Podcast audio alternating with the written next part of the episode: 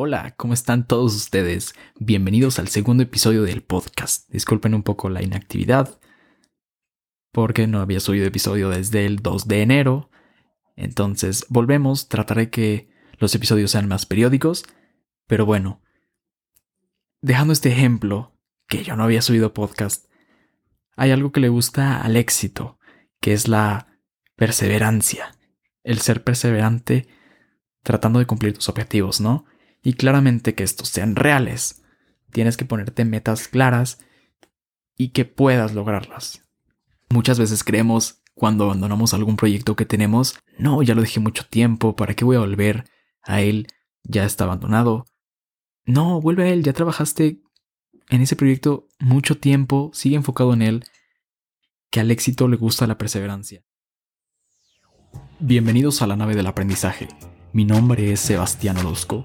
Estoy aquí para hablar de temas diversos y siempre encontrar una enseñanza significativa. Ok, en la intro hablaba un poco de la perseverancia, pero ese no es el tema principal del episodio de hoy. El tema principal es el tiempo. ¿En dónde compramos tiempo? Directamente yo no puedo ir a ninguna tienda a decirle, hola, buenas tardes, ¿me das una hora? No, no se puede. Indirectamente sí. Y es de lo que vamos a tratar hoy. Antes de entrar a fondo al tema principal, me gustaría remarcar esta frase de Benjamin Franklin. ¿Amas la vida?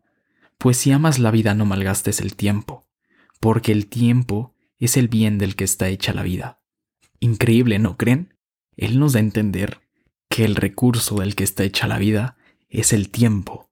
Es un recurso invaluable como les comentaba, uno no puede comprar tiempo. Entonces aprovechémoslo.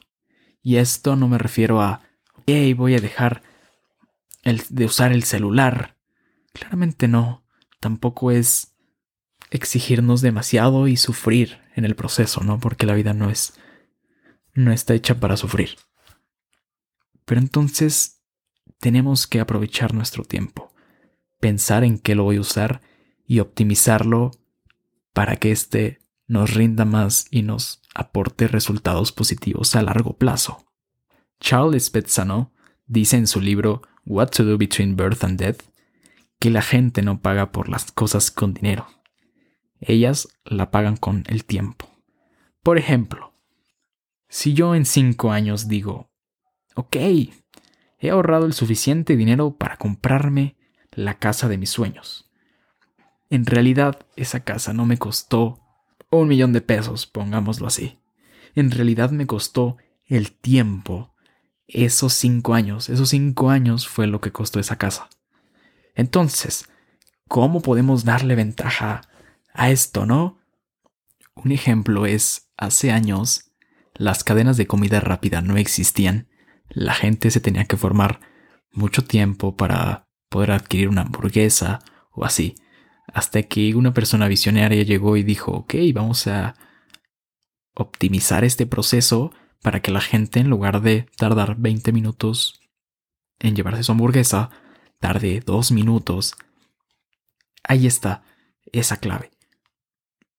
Ahí es donde le podemos ganar a comprar indirectamente tiempo, ¿no? Claramente esto es subjetivo. Y digo esto porque no todos los días yo voy a comprar comida rápida para ahorrarme ese tiempo, ¿no? A veces es un tiempo que tienes que invertir en ti como persona, como el decir, ok, hoy me voy a hacer mi desayuno para mi familia y para mí. Poner ese esmero y lo estás haciendo de corazón. Ese amor claramente no se compara con perder tiempo. Tú tienes que saber en qué sí invertir tu tiempo y en qué no. Y está bien un fin de semana decir, he trabajado mucho, he estudiado mucho, no voy a hacer nada. Me voy a poner a ver la tele y voy a estar descansando. Está bien. No te exijas demasiado. Solo que tampoco te sientas mal porque después no lograste algo que tú querías, ¿no? Es un balance. Todo en esta vida es un balance. Entonces, hay que saber equilibrarnos. En lo que hagamos hay que tener un equilibrio. desde en el estudio, en el trabajo.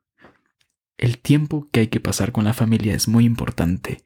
Entonces, aprendamos a vivir esto y, bueno, el título, ¿no? La tienda donde compras tiempo directamente no existe, indirectamente, como lo hablé hace rato, existe. Y es eso, el aprender a valorar tu tiempo. Y ok, rápido, se me ocurre un ejemplo. El otro día yo lo estaba aplicando. A mí me gusta ver series en plataformas de streaming, ¿no? Como a todos. Y hubo un tiempo en la vida que decía, no, es que pues pierdo tiempo viéndolas, ¿no? Hasta que dije, hey, cálmate, cálmate, ¿no? Si eso te entretiene y te distrae y te hace feliz, increíble, ¿no? Nada más que balancealo. Entonces dije, ok, ¿cómo puedo incluir esto en mi rutina, no? Entonces, llevo varios años aprendiendo inglés, pero siempre es bueno estar involucrado con el idioma. Y dije, voy a cambiar el idioma al audio en inglés. Entonces, como la única condición que yo tengo conmigo mismo es, ok, quieres ver esa serie, pero la vas a ver en inglés. Entonces, indirectamente estoy escuchando el idioma, lo estoy entendiendo, lo practico y directamente me estoy entreteniendo. Estoy pasando un buen rato. Ese ejemplo voy con, con los balances que hay que tener en la vida, ¿no? Ok, cocinas en lugar de comprar la comida hecha, pero ok, estás cocinando con amor a tu familia. Que eso te va a dar una gran felicidad.